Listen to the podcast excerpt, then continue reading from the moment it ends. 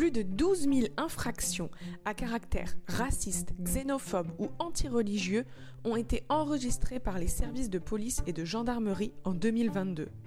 Ce chiffre est pourtant assez faible par rapport à la réalité, puisqu'une enquête réalisée sur la période 2013-2018 avait montré que 14% seulement des victimes de menaces ou violences physiques racistes et 2% des victimes d'injures racistes avaient déclaré avoir formellement déposé plainte. Alors, comment créer du dialogue entre les cultures et éduquer à la diversité? Constellatio crée une mallette pédagogique afin de mettre en lien des adolescents et adolescentes et des personnes âgées autour de recettes traditionnelles. J'interviewe Charlotte, fondatrice et coordinatrice de Constellatio, ainsi que le pédagogue Damien, qui l'a aidé lors de mon éducation solidaire. Si le sujet des mallettes pédagogiques et des comités pédagogiques t'intéresse, cet épisode est fait pour toi. Bienvenue sur Pédagogue engagé le podcast qui met les pédagogues en mouvement. Bonjour Charlotte et Damien, merci d'être présents aujourd'hui euh, dans Pédagogue engagé. Alors, pour démarrer, Charlotte, est-ce que tu peux nous pitcher Constellatio et sa mission? Bonjour, oui, avec plaisir. Alors Constellatio, c'est une ONG basée en Bretagne, mais qui intervient un peu partout dans le monde, qui existe depuis 12 ans maintenant et dont la mission est de sensibiliser un peu tout le monde, mais surtout les plus jeunes, au dialogue entre les cultures. Donc c'est de leur faire découvrir les autres cultures, leur faire découvrir la diversité, mais c'est aussi leur apprendre à mieux connaître, à accorder de la valeur et à partager leurs propres identités culturelles, au pluriel. Merci pour cette présentation. Et est-ce que tu peux nous dire justement ce qui, toi, t'a donné envie de t'engager sur cette thématique? Est-ce qu'il y a eu des déclics? Est-ce que c'est lié aussi à ta propre histoire? Absolument. Alors en fait, euh, moi j'ai eu la chance de, de pouvoir voyager quand j'étais assez jeune, c'est-à-dire que mes parents euh, sont partis en expatriation en Australie quand j'avais 13 ans. Et donc on habitait deux ans et demi en Australie quand j'étais ado. Et clairement, ça a été, bah voilà, c'est là que j'ai attrapé le virus euh, du voyage et du, de la diversité. Ça m'a, ça passionné. Et, et voilà, après ça, j'ai fait une école de commerce internationale. Et puis, euh, et puis je me suis dit, oh, quand même, ça serait chouette de faire quelque chose euh, sur ce sujet-là avec les enfants. C'est pas quand on a 20 ans euh, qu'on va soudainement s'ouvrir au monde parce qu'on a eu un cours de management interculturel. Et donc, je pensais à l'époque bah, travailler pendant 10 ans, mettre de l'argent de côté et prendre une année sabbatique pour faire un, un projet sur ce sujet-là. Et puis, bah, en fait, ça s'est fait un petit peu plus rapidement que prévu. Donc, j'ai créé Constellatio quand j'avais 24 ans. Euh, ne faites pas le calcul, mais effectivement, ça fait 12 ans. On fera pas le calcul, ne t'inquiète pas. du coup, bah, tu es la fondatrice et coordinatrice de Constellation. Euh, est-ce que tu peux nous expliquer un peu plus en quoi consiste ton rôle et le lien euh, que tu as aussi avec euh, la pédagogie Je fais un, petit peu tout en fait. Euh, donc pour donner un petit peu le contexte, sur l'opérationnel on est deux. J'ai une chargée de communication événementielle qui travaille avec moi depuis un an et demi, Azilise. mais donc on est aussi deux à tout porter. Donc moi, mon travail au quotidien, c'est aussi bien monter les projets, les imaginer vraiment, créer toute la partie effectivement pédagogique, puisque donc, nous, on travaille, comme je disais, par projet, et ce sont euh, des opérations qu'on va mener dans plusieurs pays en parallèle auprès d'enfants ou d'adolescents. Donc, il faut euh, trouver les partenaires, à la fois scolaires ou autres, puisqu'on intervient aussi bien dans des écoles que des ONG, que des orphelinats, etc. Euh, c'est dessiner exactement comment vont se passer les ateliers avec les élèves, c'est chercher les financements, euh, c'est mener tout ce qui est logistique, euh, mais euh, comme pour toute association, c'est également faire vivre notre communauté, partager tout ça, diffuser le résultat de notre travail et du travail de nos élèves. Donc, et puis coordonner les bénévoles, puisqu'on a en moyenne une quinzaine à une vingtaine de bénévoles vraiment réguliers. mais selon les événements, on peut monter jusqu'à une centaine bénévoles. Donc, euh, bah, c'est pareil, tout ça, ça s'organise, tout ça, ça se, ça se coordonne et ça se hum, dynamise. Donc, euh, donc mon travail, c'est ça, c'est vraiment euh, bah, dessiner des projets et les mettre en place, les, mener, les gérer dans plusieurs pays. Hyper intéressant et un rôle très polyvalent. Absolument, mais j'en ai besoin. Clairement, j'en ai besoin. Et est-ce que tu peux justement euh, nous en dire un peu plus sur les projets pédagogiques que porte Constellatio, sur la façon dont vous fonctionnez par rapport à ça et sur les méthodes d'apprentissage que euh, vous avez l'habitude d'utiliser? Nous, on a mené depuis la création de l'association trois projets différents. Un premier, donc on choisit en général en fait un thème qu'on va développer de manière générale sur deux à trois ans. Bon, évidemment, en situation de Covid, ça nous a tout chamboulé. mais euh, euh, voilà, ce sont des projets qui sont délimités dans le temps, mais qui peuvent continuer à vivre derrière. Mais le cœur du projet, en tout cas, en général, dure deux à trois ans. Donc, le tout premier euh, le projet s'appelait Polaris. C'était un projet autour hum, de la narration, en fait. donc, à l'époque, j'étais vraiment un peu toute seule, quand même, comme pour beaucoup d'assopreneurs, d'entrepreneurs associatifs.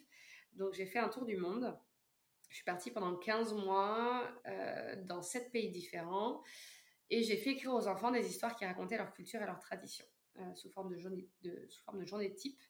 Donc, ils racontaient une journée à l'école, un mariage, un anniversaire, etc. Et ces histoires étaient illustrées également par les enfants et échangées entre les enfants qui participaient, donc à peu près 200 dans les 7 pays différents. Ça, c'était le tout premier projet de l'association. Euh, ensuite, on a mené un projet autour des musiques traditionnelles qui s'appelait Lyra, donc, euh, qui a réuni des musiciens bretons, tunisiens et indiens, avec lesquels on est intervenu dans les trois pays auprès de 1300 enfants, pour leur montrer que quand on s'écoute un petit peu les uns les autres, ben, on arrive à faire des choses sympas ensemble. Et maintenant, on travaille sur la cuisine, sur les traditions culinaires, c'est-à-dire qu'avec des, alors cette fois avec des préadolescents de 13-14 ans à peu près, on mène tout un travail de collectage de recettes traditionnelles dans leur famille et dans leur communauté. Sur cette base-là, ils réalisent des recherches historiques pour découvrir l'origine des plats et des ingrédients et pour se rendre compte par eux-mêmes qu'en fait nos cultures, elles ont toujours été le résultat de la diversité et de rencontres avec les peuples. Et enfin, ils réalisent des vidéos où ils expliquent, euh, bah, ils parlent de leurs plats, ils expliquent le résultat de leur, euh, de leur travail de recherche et de collectage. Donc ça, ce euh, sont les trois grands projets de l'association jusqu'à maintenant. Euh, et dans notre mode de fonctionnement au niveau vraiment pédagogique, on est, on est vraiment sur quelque chose de très très très actif. Euh, ça ne nous viendrait pas à l'esprit de débarquer dans un pays et de leur dire alors votre culture c'est ça. donc, donc on vient avec des questions et, et, ce sont les enfants et les adolescents qui vraiment vont mener le projet, être actifs dans le projet. Et là typiquement bah, sur le sur Sino qu'on mène en ce moment sur la cuisine, bah effectivement, ce sont les adolescents qui collectent les recettes, ce sont eux qui mènent les recherches, ce sont eux qui parlent devant la caméra pour expliquer tout ça. Et en fait, ça nous permet aussi de renverser un petit peu sur la transmission du patrimoine, euh, de renverser cette euh, transmission intergénérationnelle qui est souvent très très verticale, où ce sont les vieux qui vont apprendre aux jeunes euh, ce que c'est que leur culture. Bon, bah là, ce sont euh, les jeunes qui vont chercher l'information, qui vont l'analyser, l'enrichir et la retransmettre dans leur communauté. Donc c'est quelque chose qui pour nous est vraiment vraiment important, le fait que ce soit euh, voilà, que ce ne soit surtout pas du tout magistral et que ce soit eux qui fassent pour pouvoir mieux apprendre et que ce soit plus ancré hyper euh, un projet hyper intéressant. Alors moi la thématique euh, en tout cas de la nourriture, elle m'intéresse particulièrement parce que en voyageant, enfin en étant nomade, je passe mon temps à goûter la gastronomie de chaque pays et c'est vrai que c'est toute une façon aussi bah, de découvrir différents environnements et c'est hyper intéressant de l'amener par une pédagogie ouverte en fait un peu bah, de découverte par les jeunes et qui soient acteurs aussi de leur propre culture donc bravo pour euh, tous ces beaux projets portés par Constellation. Justement, euh, il y a quelques mois, donc tu as répondu à l'appel à projet de l'éducaton. Pourquoi toi tu as souhaité participer à un événement de ce type? C'était quoi le défi pédagogique, donc qui est lié justement au dernier projet dont tu nous as parlé. Quels étaient les enjeux? Quels étaient les objectifs pour Constellation? Alors la raison pour laquelle euh, on a candidaté à l'appel à projet, c'est que c'est que c'était nouveau déjà. c'est non mais c'est vrai, c'est quelque chose qui euh, qui pour nous est, est, super motivant toujours de d'explorer des nouvelles pistes, euh, des nouvelles façons de faire les choses, des nouvelles façons de, de mobiliser la communauté, de mobiliser les compétences et euh, comme je le disais tout à l'heure, nous, sur l'opérationnel, on n'est vraiment que deux au quotidien. Donc, on a forcément besoin de compétences extérieures. Et là, l'éducation, c'était une occasion en or, de, non seulement de solliciter euh, d'autres personnes, mais en plus des personnes qui, au départ, n'étaient pas dans notre réseau. Donc, euh, voilà, donc l'offre était particulièrement alléchante, évidemment. Alors, nous, le projet qu'on a proposé dans le cadre de l'éducaton, c'était un projet, on va dire, satellite à Orsino, donc sur la cuisine. L'idée étant que, bah, en fait, nous, on, intervient dans les écoles, euh, mais il faut qu'on soit présent en général pour que nos projets se fassent. Donc, il y, a une dépendance en fait par rapport à notre, à notre présence sur place qui euh, peut nous limiter, en tout cas en termes de, d'impact, euh, en tout cas quantitatif. Pardon. Et donc, L'idée, c'était de développer une mallette pédagogique qui puisse permettre à des enseignants, à des éducateurs, à des animateurs de pouvoir mettre en place un projet similaire à Orsino autour du collectage de recettes traditionnelles et de liens intergénérationnels et interculturels autour de vidéos que des jeunes, euh, des ados peuvent réaliser en fait dans leur structure, donc euh, école, MJC, centre culturel, etc pour euh, bah, se mettre en lien avec des personnes euh, plus seniors, on va dire ça euh, comme ça, et puis, puis qu'ils puissent découvrir le patrimoine local et faire découvrir les patrimoines de leur propre famille. Oui, donc c'est un peu l'objectif, enfin l'enjeu qu'on a souvent justement autour du numérique, qui est la diffusion, pour justement atteindre plus de personnes. Et c'est vrai que là, pour le coup, le numérique est un véritable levier pour vous pour diffuser aussi le projet et permettre à d'autres structures de s'approprier bah, votre euh, méthode pédagogique, votre thématique derrière. Damien, donc euh, toi tu connaissais déjà Charlotte avant euh, le jour J, si je me trompe pas. Ah oui, pour faire simple, en fait, bah, donc bah, je m'appelle Damien Chevalier et je suis formateur donc en communication interpersonnelle avec une spécialité en ludopédagogie dis ça, je dis rien. Euh, communication interpersonnelle, il faut comprendre le, fait de la, capacité qu'ont les humains de se comprendre entre eux. Donc moi, j'interviens pour aider les gens à réaliser que parler, c'est tout le monde sait le faire, mais se comprendre, c'est tout autre chose. Et euh, le côté euh, ludique, c'est parce que j'utilise des jeux de société, entre autres, pour transmettre le savoir. Et en fait, j'ai connu Charlotte parce que tout simplement, euh, je me suis retrouvé euh, pas loin de son bureau. Euh, elle est installée dans un coworking et je me suis installé dans le même coworking. Et elle a été intéressée par certains aspects de mon activité, ce qui est assez logique hein, quand on écoute ce qu'elle vient de dire, le rapport à la parole, à la transmission de l'information, à la compréhension et le côté ludique. alors moi, je fais ça pour des adultes, mais pour les enfants, ça passe encore plus facilement puisque c'est accepté par tous que les enfants jouent.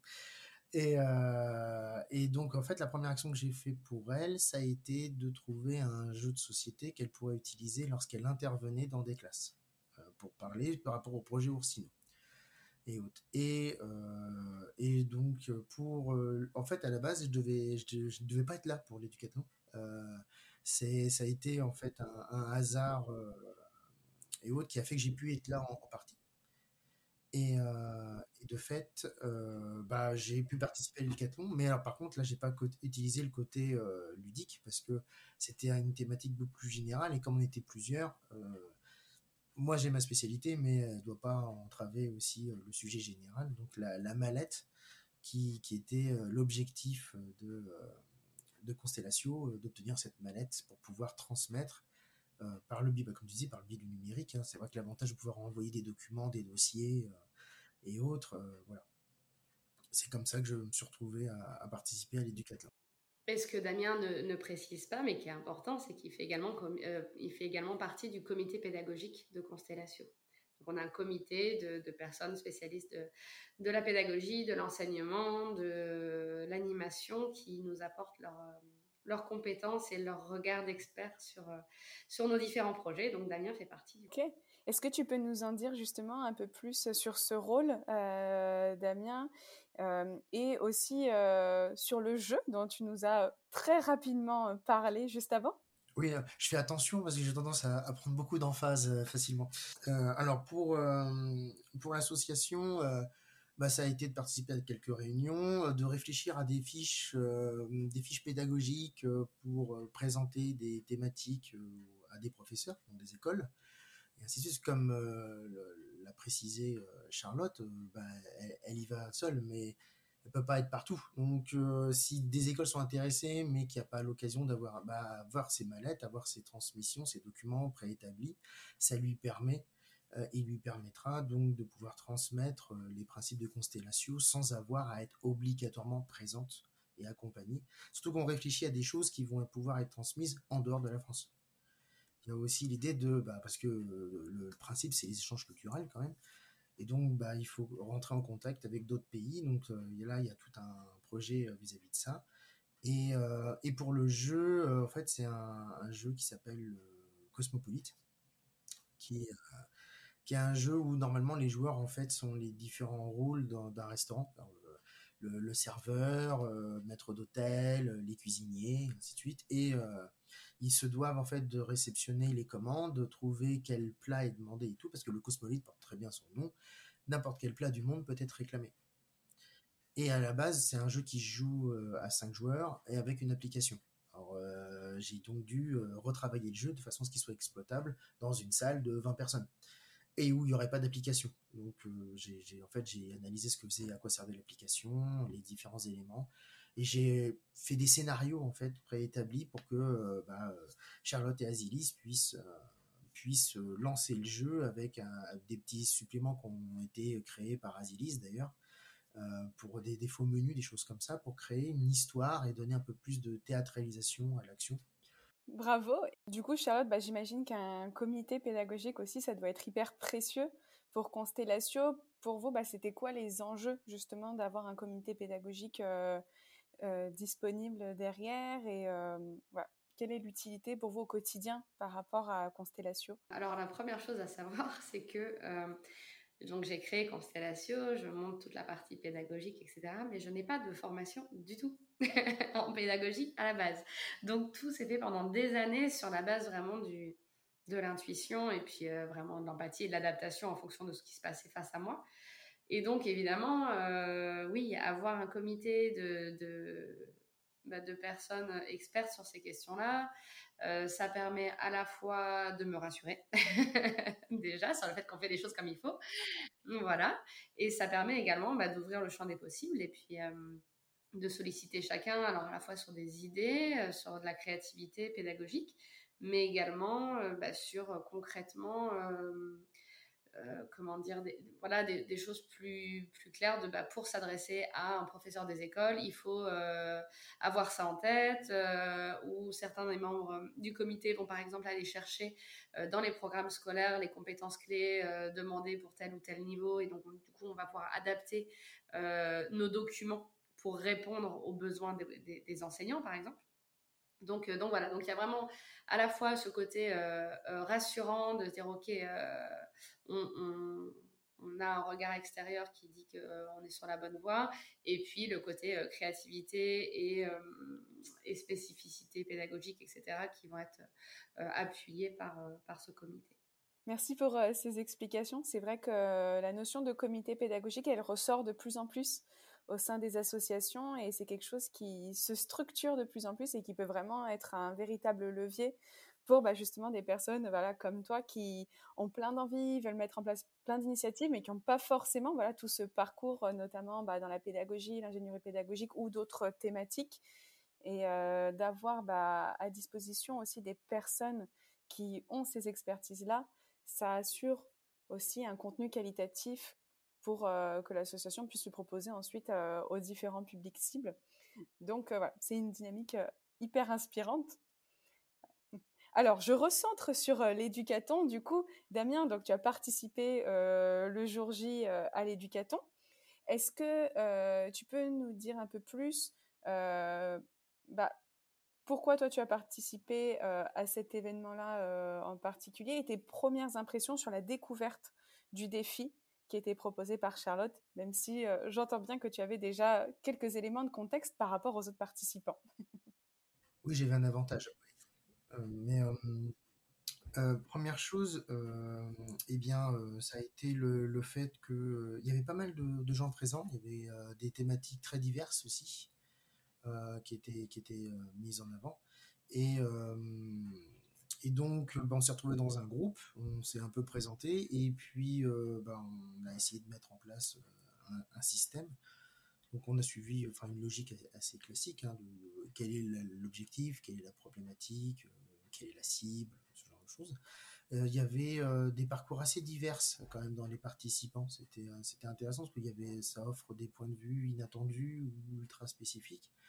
il y avait un professeur qui était professeur pour bah, justement qui devait faire, je crois, des, des, des collégiens de mémoire et tout, qui était euh, très intéressant et, euh, qui n'était pas du tout, d'ailleurs, je sais pas, un professeur de techno ou quelque chose comme ça, et, mais euh, ça l'empêchait pas d'être intéressé par le sujet parce que bah, on associe plus souvent la, culture, pas à la technologie, mais plutôt, on va dire, à l'histoire géo, de façon caricaturale. Donc, ça n'empêchait pas l'attrait qu'il avait, sur la construction, sur comment on pouvait réfléchir. Il nous donnait des informations ultra spécifiques sur les, les formulations ou les formes les, choses parce que bah, était dedans. Donc il était habitué à une euh, logique, ce qui est, qui est, très important parce que bah, quand on voit un message à quelqu'un, euh, comprendre les, les mots-clés, les, les, mots spécifiques à sa profession, c'est une façon de pouvoir être plus compris de la personne.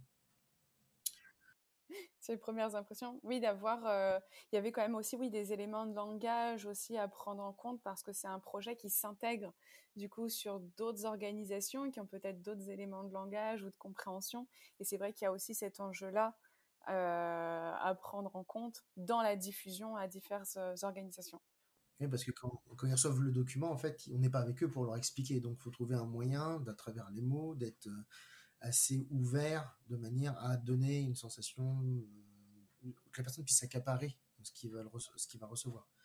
Donc c'était un, ça c'est un gros défi généralement et avoir eu par exemple des professeurs, des choses comme ça qui étaient présents, vu notre objectif, euh, c'était parfait. C'est vrai que le numérique, ça emmène aussi souvent ce côté-là où, par rapport à la différence vis-à-vis du présentiel, c'est que dans le présentiel, des fois, s'il y a un petit manque, on peut compenser, alors que le numérique, quand c'est lancé, c'est lancé, et si la personne ne comprend pas, et eh ben, elle est seule face à sa fiche, face à son ordinateur, et on ne peut pas venir forcément compenser à ce moment-là.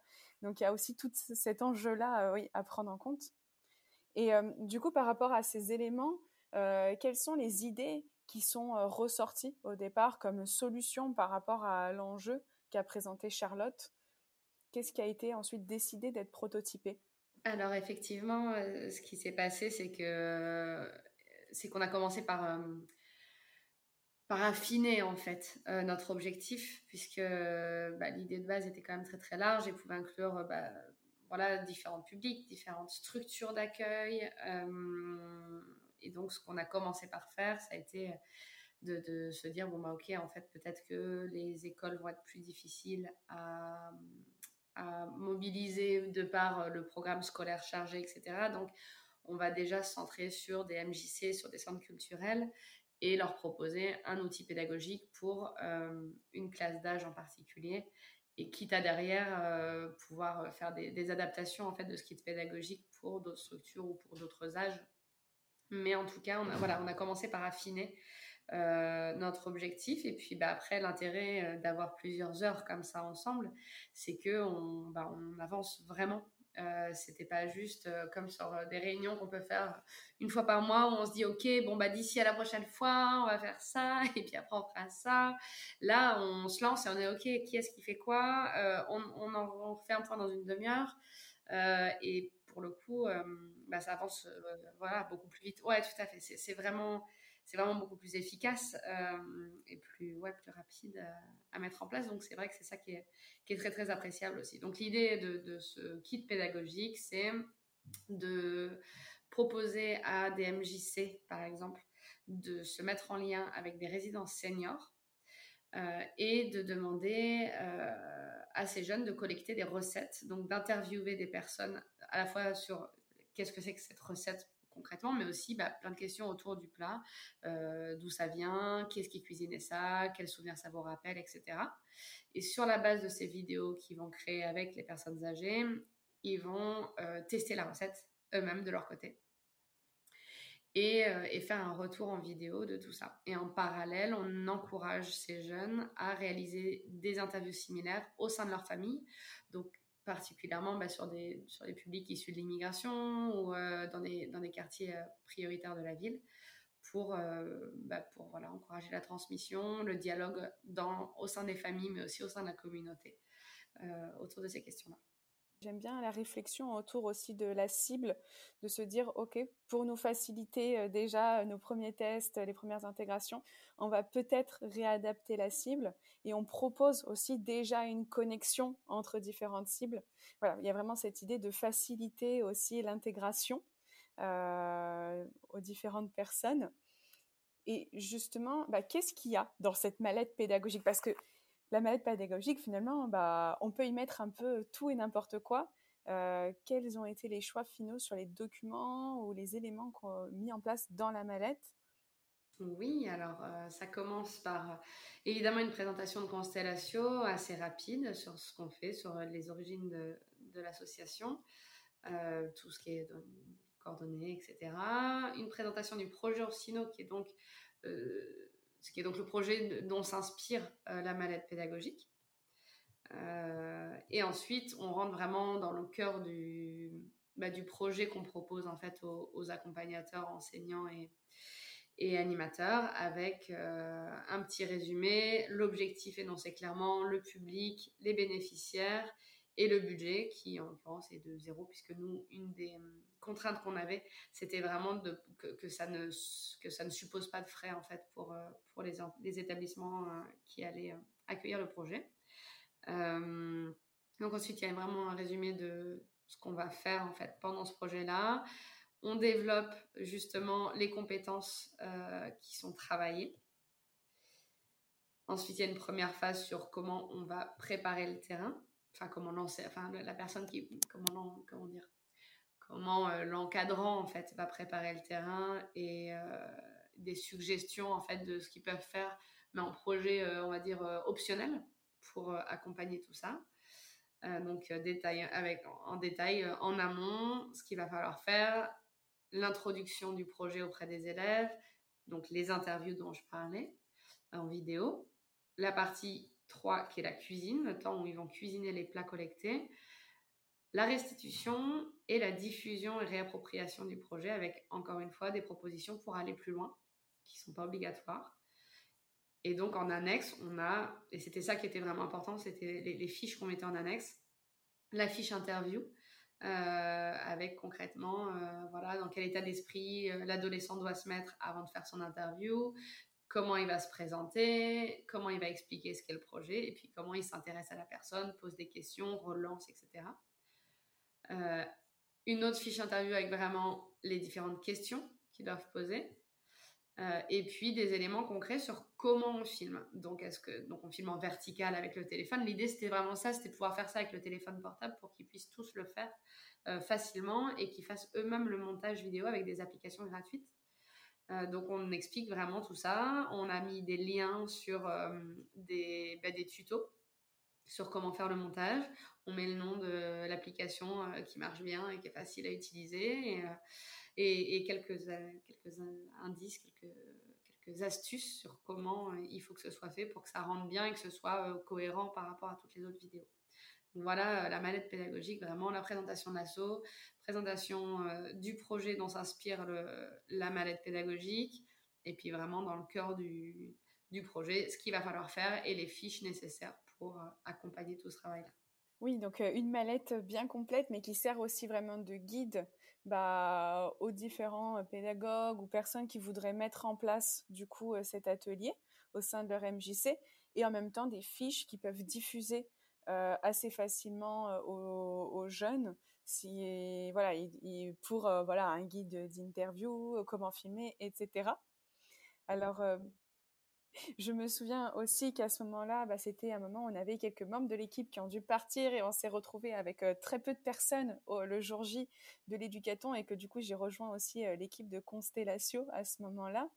Et on a eu euh, aussi pour l'inspiration bah, des contenus vidéo que consomment les jeunes actuellement, donc tout ce qui est aussi autour de TikTok comment pour toi euh, ça a influencé aussi les consignes qu'on a données autour de cette mallette pédagogique? Bah, Au-delà même des consignes qu'on a données, euh, c'est un peu la raison pour laquelle on le fait. C'est-à-dire que les, les, publics auprès, enfin, les publics qu'on va solliciter sur ce projet sont des publics qui sont très habitués à, tout ce qui est contenu vidéo et contenu vidéo rapide, tac tac tac. il faut que ça bouge, il faut que ce soit dynamique. on va pas faire, on va pas faire un documentaire d'une demi-heure en fait. c'est voilà. Et, après avec toutes les, les, enfin, voilà tous les freins qu'il peut y avoir plus en termes de l'égalité, de droit à l'image, etc.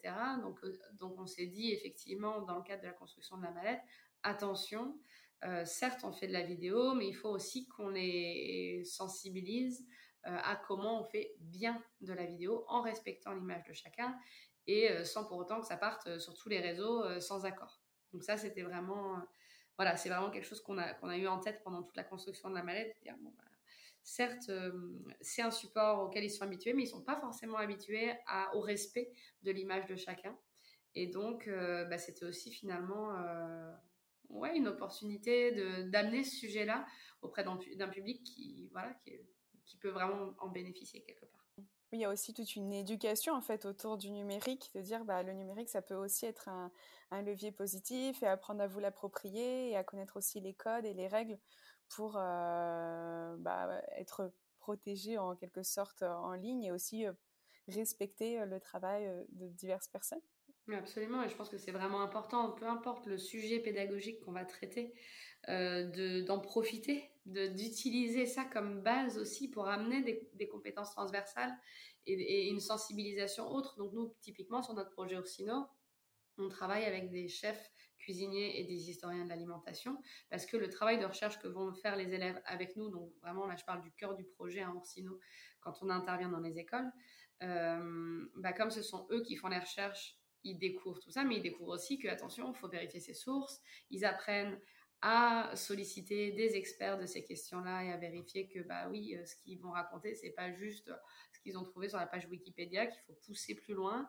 Et, et, puis c'est euh, développer un esprit critique et dire bon bah tiens, ok, d'accord, en fait tout le monde dit que euh, j'en sais rien, que la frite elle est belge. Bah en fait, je suis allée vérifier ça parce que même si tout le monde le dit, et ça je pense que c'est valable pour n'importe quel projet pédagogique c'est qu'au-delà du cœur de ce qu'on veut transmettre, il y a aussi plein de choses en filigrane qui sont, qui sont hyper importantes, à la fois à garder en tête quand on construit son projet, mais aussi à délibérément transmettre euh, à nos bénéficiaires. Ce côté de compétences transversales, c'est hyper important et de voir qu'un projet permet en fait d'aborder aussi d'autres thématiques. Alors tu nous crées un, un, suspense sur la frite belge et du coup les personnes qui nous écoutent vont devoir aller chercher sur internet pour bien comprendre d'où vient la frite. Alors, la pomme de terre vient d'Amérique. La frite, c'est encore discuté, mais a priori, ça viendrait plutôt de France. Euh, la frite du Pont Neuf, ouais, tout à fait. Donc euh, voilà, mais vous pouvez aller voir sur euh, notre site internet, chercher justement les vidéos qui ont été faites par nos élèves et qui expliquent tout ça et qui expliquent les, recherches qu'ils ont faites et, et, les recherches historiques officielles sur ces sujets-là. C'est en ligne sur notre site internet. Elle est en train de créer une guerre comme la chocolatine et le pain au chocolat. Justement, Damien, est-ce que tu as envie de compléter euh, voilà, sur cette mallette pédagogique? Euh, bah, En fait, l'ingénierie euh, de tout ce qui était pour obtenir. En fait, ce qui était très intéressant dans une c'est que c'est un peu du clé en main. C'est-à-dire qu'on doit fournir l'ensemble des éléments pour que le, le, professeur sache comment il va faire, où il va aller, et ainsi de suite. Qu'on lui donne des grosses bases. Et donc, c'est toute la logique du scénario pédagogique, des outils qui vont être utilisables, des calculs, prévoir comme pour les vidéos justement les objections et donner les éléments nécessaires, le timing aussi. C'est très important le timing et c'est souvent une vraie... Euh, enfin, c'est très dur à définir le timing parce que justement on parle plus ou moins, on peut plus ou moins prévoir euh, les interactions, c'est pas à l'avance qu'on il y aura personne, c'est des, des valeurs euh, approximatives euh, qu'il faut donner, mais c'est important dans un, en fait un scénario. Souvent en scénario pédagogique, ça va être euh, en gros, je caricature, mais que fait le, professeur, que font les élèves, quels outils sont employés et sur combien de temps. C'est un tableau, quatre colonnes, et euh, tu fais étape par étape, et à la fin, la somme totale du temps utilisé, c'est le temps que tu avais. Ça, c'est c'est la théorie. Donc, donc il faut prévoir ça et en fait en réfléchissant comme ça, on, fournit les éléments nécessaires. La personne sait où elle va et dans quelle direction elle doit emmener les autres. c'était important et c'est ça, c'était toute la phase, bah, une mallette pédagogique. Oui, c'est ça, c'est l'ingénierie mis en forme. Donc, ça, c'était le, gros défi, d'où le, fait, comme a dit Charlotte au début, c'était d'affiner l'objectif, parce qu'un objectif lâche, c'est nuageux et de fait, c'est pas prenable. Il faut quelque chose de précis. Et plus on est précis sur l'objectif, plus on sait comment l'atteindre. Euh, voilà. Euh, c'était surtout ça, euh, dans, ma, dans mon temps de présence, ça a surtout été ce travail-là de, logique de construction. C'est hyper intéressant cette notion-là de voilà, euh, qu'est-ce que je fais, quel matériel il me faut, ce tableau justement avec différentes entrées, c'est quand même aussi quelque chose qui revient assez régulièrement dès qu'on crée des mallettes pédagogiques. Euh, et c'est un vrai guide ensuite bah, pour les enseignants, pour euh, différents animateurs, pour mettre en place l'animation comme on l'a pensé initialement, avec des choses bon bah indispensables et puis des choses qui sont aussi un peu plus libres ou qui sont aussi pour aller plus loin. Mais cette structuration, comme tu le dis Damien, elle est nécessaire et je pense que ce qui est important aussi là-dedans, c'est l'anticipation. Euh, et c'est toute la difficulté de la manette pédagogique. C'est comme disait Damien, on n'est pas sur place quand l'enseignant ou l'éducateur ou l'animateur euh, prend un outil. Et donc, il faut qu'on réussisse à anticiper sur toutes les éventuelles questions ou les obstacles euh, qui vont se présenter. Et c'est là que l'éducation, l'éducaton a été particulièrement intéressant. C'est que le fait d'être plusieurs à réfléchir, plusieurs de, parcours différents, de compétences différentes, ça nous assure un petit peu plus euh, d'avoir euh, anticipé plus de choses parce que, ben voilà, c'est c'est cette diversité-là euh, qui, fait que euh, bah, on, complète, euh, on, a plus d'angles en fait de réflexion et donc on a un, travail final plus abouti et plus complet. C'est important cette notion d'avoir différents points de vue. Moi, je parle des fois de malmener le projet à la fin pour pouvoir bien voir là où il pourrait y avoir des manques et des choses à retravailler. Justement, Charlotte, est-ce que tu peux nous dire euh, un peu plus comment tu as vécu cet événement et ce que tu penses bah, de la solution qui a été proposée par euh, ton équipe? Eh ben moi j'ai adoré, j'ai adoré ce moment. Euh, moi j'adore les moments de façon de partage et de voilà où, on est plein à réfléchir à un sujet de façon très créative. Donc forcément ça me ça me parlait. Euh, moi, j'ai en plus euh, apprécié le fait d'avoir euh, une partie de mon comité pédagogique qui, qui participait. Donc, on avait les bénévoles de l'événement, plus nos bénévoles à nous. Et, et, du coup, je trouvais ça assez fédérateur. ça permettait vraiment de construire ensemble et pas juste sur, voilà, on a pensé faire ça, qu'est-ce que vous en pensez? Là, on a construit ensemble au sein du comité pédagogique avec les, les bénévoles de l'éducation. Donc, euh, non, non, ça a été une très, très belle expérience. Et le, le résultat euh, final, alors évidemment, n'est pas euh, bouclé, bouclé, parce que bah, ça demande un petit peu de temps quand même. Et puis, parce que derrière, nous, il faut qu'on sollicite au maximum des MJC, etc., pour le tester. Mais en tout cas, on est quand même plutôt pas loin de l'aboutissement. Enfin, c'est très complet ce qu'on a fait et c'est quasiment utilisable en l'état. Donc, euh, donc c'est top, c'est très très utile pour nous. Ça nous change de ce qu'on fait aussi d'habitude et puis c'était convivial. Alors quand c'est convivial, c'est chouette. Super. Et du coup, par rapport à ton, au comité pédagogique, est-ce que justement il y a des pratiques peut-être de l'éducaton qui ont influencé la suite euh, sur l'animation du comité pédagogique au sein de Constellatio? Alors, pas encore, mais euh, clairement, euh, clairement, ça me travaille et notamment dans les outils qui étaient, euh, qui étaient utilisés pour, pour échanger, pour construire ensemble, parce que nous, dans, au sein de Constellation, on est quand même très très éclaté géographiquement. Donc en plus, à chaque fois qu'on fait des réunions, c'est en distanciel. Donc c'est vrai que c'était c'était chouette d'avoir bah, de voir les options qui existaient en termes de co-construction. Donc pour l'instant, ça n'a pas été mis en place mais euh, j'y réfléchis très très sérieusement. Damien, euh, justement, est-ce que euh, tu peux me faire un peu un retour sur voilà, ce kit pédagogique? Pourquoi pour toi il peut fonctionner pour Constellatio? Et aussi, voilà, qu'est-ce que tu recommandes pour la suite, justement, vis-à-vis -vis de ce kit pédagogique et l'animation du comité pédagogique? En fait, déjà, avoir ce, genre d'outils, je pense que pour une euh, pour Constellation, ça, montre, on va dire, un professionnalisme. C'est-à-dire que euh, tu, tu, tu, rentres en contact, tu dis, bah voilà, enfin, je pense que Charlotte, elle préférera toujours pouvoir être présente euh, par réflexe et autres. Et puis c'est toujours mieux quand tu es là quand même. Mais bon, si c'est pas possible ou si les dates correspondent pas, vous inquiétez pas, on a une solution. on a prévu, on a les moyens. Et ça, c'est important. ça a l'air de rien, mais ça assoit un professionnalisme dans l'action, le fait de pouvoir prévoir des difficultés et pouvoir y faire face et pouvoir donner des solutions, surtout de nos jours où tout tout de suite est beaucoup plus présent. Et euh, donc ça, voilà. Et après, en plus, bah, l'écriture, la, mise en place du système montre aussi une, volonté de connaître euh, les difficultés ou les contraintes liées à l'activité des, professeurs et donc de leur fournir euh, une méthodologie qui est adaptée à leur, à leur travail. Donc ça, montre qu'il y a une vraie connaissance et une vraie volonté de la, de la culture scolaire. Ce qui est un ce qui a l'air de rien, mais ce qui est en fait très important aussi, je trouve. Euh, donc oui, c'est un, atout et autres. Bon, après, le, les finalités, ça va être, oui, c'est peut-être des petites phrases, des choses comme ça, c'est euh, tout ce qui est affordant. Comme je disais, quand on est seul face au document, la difficulté de compréhension et, donc le travail d'affordance, c'est quelque chose qui prend du temps. pendant l'éducation, c'est pas possible. On peut avoir que les idées, on va avoir le, le mouvement de départ, mais après, il y a toujours un travail de relecture, c'est normal de, retravailler euh, derrière ça. Après, tu me disais par rapport au, groupe euh, pédagogique, c'est ça?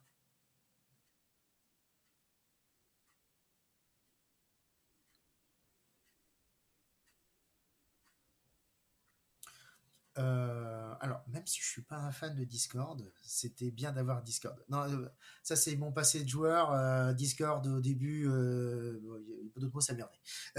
Donc, j'ai eu de nombreuses difficultés à des époques autres, mais mais Discord c'est quand même ça s'est bien développé et il y a tous ces systèmes de salons, de sous-salons, de, sous-conversations et autres qui étaient utilisés pour l'éducation parfaitement. D'ailleurs, c'était c'est un très bon support pour ça. Euh, bah oui, faire des réunions à travers Discord pour pouvoir justement faire des salons, des sous-salons, pourquoi pas euh, justement euh, en permanence. En plus, tu peux le laisser en place et donc les gens peuvent facilement se retrouver, même faire des tête-à-tête dans un salon de façon à pouvoir parler d'un sujet et laisser des traces écrites de, des idées qu'ils auraient eues, des choses comme ça. Ça, pourrait être une utilisation très intéressante. Et Discord, c'est vrai qu'il est très associé au genre de jeux vidéo. Mais euh, ça commence à, je pense, populariser, j'ai l'impression. Ça se popularise. C'est vrai qu'on utilise de plus en plus Discord euh, dans des vocations autres que le jeu vidéo. Là où avant c'était surtout Slack, là Discord est, prend une vraie place. Et justement, est-ce que tu peux m'en dire plus, Charlotte, sur l'impact que cet, éducaton a eu au sein de Constellatio? Quelles sont les prochaines étapes? L'impact que ça a eu, bah déjà, on en a parlé un petit peu, euh, mais c'est vrai que ça donne des idées. Ça pose des bases solides, euh, des bases solides qui vont permettre d'avancer plus rapidement euh, sur ce projet-là, parce que c'est vrai que bah, nous, ayant nos, ce que j'appelle nos grands projets associatifs, ils nous prennent beaucoup, beaucoup de temps. Et évidemment, c'est prioritaire, donc on a tendance à mettre au second plan ce genre de choses, raison pour laquelle ça avance moins rapidement. Donc là, ça donnait un bon coup de peps à, cet objectif-là. Et puis en plus, c'est vrai que nous, c'est important aussi, j'en parlais tout à l'heure, d'impact euh, quantitatif. Et ça, en termes de, sources de financement et de soutien, c'est hyper important, notamment sur tout ce qui est subvention, de montrer qu'on a un impact sur notre territoire et pas juste un impact qualitatif, mais aussi un impact quantitatif. Donc, euh, clairement, ça va nous aider à, répondre euh, à des injonctions ouais, de, financeurs à côté. Donc concrètement, euh, bah, les prochaines étapes, là, ça va être euh, de représenter cette, euh, cette, mallette pédagogique à notre comité prochainement pour vraiment boucler ça et pouvoir envoyer ne serait-ce qu'un premier partenaire pour tester. Et si ça, ça marche, eh ben, c'est opération diffusion et contacter un maximum de structures et puis, et puis voir si ça prend et si, si certains ont envie de, de se l'approprier. Super. Et tu nous parlais du coup d'impact quantitatif. Est-ce que tu as une idée du nombre euh, de personnes qui pourraient être touchées justement par cette mallette pédagogique? Bah, C'est difficile à estimer en amont, d'autant qu'on ne l'a pas encore testé. Euh, mais euh, si on part effectivement dans l'idée qu'on touche des, MJC, on peut imaginer des groupes de, de 10-15 élèves à chaque fois. Et donc si ça, ça prend, bah, après on peut toucher euh, des MJC un petit peu partout euh, dans les Côtes d'Armor, en Bretagne, en France et voire même dans des structures à l'étranger. Donc, euh, donc ça, peut voilà, on, peut facilement toucher une cinquantaine à une centaine d'élèves par an sans avoir à intervenir sur place. Donc, donc c'est chouette. Et si en plus on peut faire le lien entre les vidéos réalisées par, par chacune des structures, bah, ça permet en plus d'encourager du dialogue entre des jeunes de, plusieurs régions et plusieurs pays. Merci pour avoir fait quand même l'exercice des chiffres sur l'impact, hein, qui n'est pas toujours évident. Damien, justement, si tu devais donner un conseil à Charlotte pour la suite, quel serait-il? Une to-do list. Mais alors attention, T-O-U-T, D-O-U-X. C'est-à-dire, euh, dans, les to-do list, souvent, c'est des objectifs très très carrés, des choses comme ça, et je sais qu'elle l'en fait. Mais euh, il faut euh, savoir, pour pouvoir être efficace et efficient, pourquoi pas s'imposer de faire des pauses aussi. Et la to-do list aussi, c'est un truc tout bête, mais pas juste à mettre un mot-clé, mais plutôt l'ensemble des actions. Parce que, je sais pas, on va prendre un truc super agréable comme préparer ses impôts euh, et autres, euh, bah, plutôt que marquer faire les impôts et qu'on n'a pas envie, qu'on reporte au lendemain, au lendemain, au lendemain, ça peut être juste sors les documents du classeur, range les documents et ainsi de suite. Peut-être faire des petites choses plus petites et euh, comme ça plus de satisfaction et plus de sensation d'avoir avancé. J'adore la transformation de la to-do list en to-do avec la, notion de douceur derrière. Et euh, est-ce que tu peux nous dire aussi, Damien, ce que bah, cet événement t'a apporté, toi, dans ton métier de pédagogue?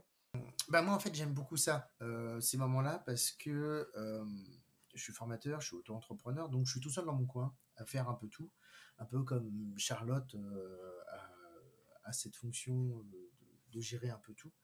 Et ces moments-là, ça permet d'avoir justement des interactions et des visions plus larges de l'activité, et ainsi de suite. Pareil, on a échangé après tous les deux euh, une, fois supplémentaire.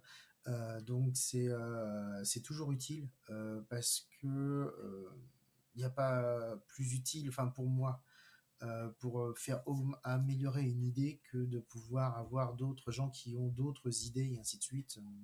Ça permet d'avoir des axes inattendus, des, des angles, des, des, sujets ou une idée et après, on fait des, corrélations, on fait des associations d'idées qui permettent après, plus tard, de, créer même encore d'autres choses, mais euh, ça nous fait avancer. Donc, euh, moi, ces actions communes, c'est toujours quelque chose que je trouve positif. Euh, et j'aime beaucoup d'ailleurs, j'ai quelques fois pu agir, en, pas seul, mais avec en étant en duo de formateurs. Et c'est toujours les meilleurs moments que j'ai vécu parce que ça permettait tout le temps de se relancer, de, ainsi de suite. Les interactions, bah, après, vu ma spécialité, c'est un peu normal que j'aime ça. Mais euh, euh, c'est pour moi, c'était très intéressant euh, de, de, voir des gens de, de différents corps de métier qui étaient intéressés par le sujet, qui voulaient participer et qui apportaient leur pierre à l'édifice. Et puis, suivant un angle inattendu ou en ayant une vision différente. Et donc, ça permet d'avoir une vision plus, moins micro, mais plus macro de, la chose. Donc, c'est toujours utile. Je te rejoins sur le fait que dès qu'on travaille à plusieurs dans l'ingénierie pédagogique en général, c'est tellement plus riche au niveau des résultats. Enfin, moi, c'est vraiment un processus que, j'adore.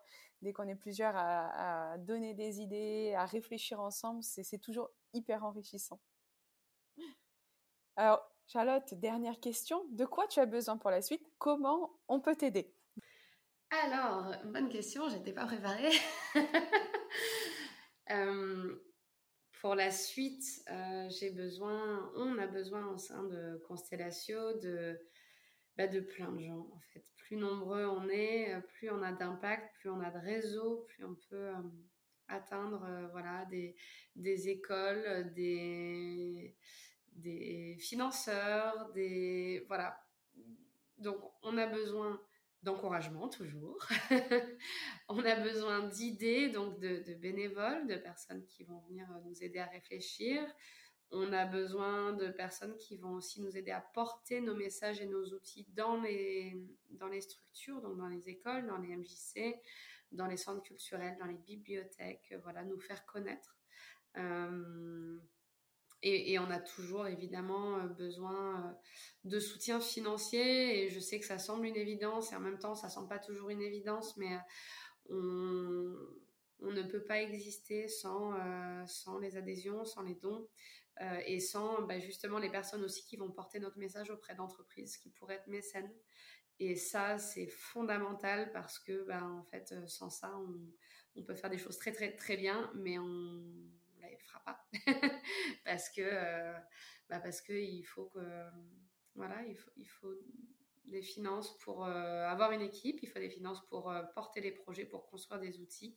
Donc, euh, on a également besoin de ça, donc sous forme de dons, sous forme de cotisation, sous forme de mécénat d'entreprise.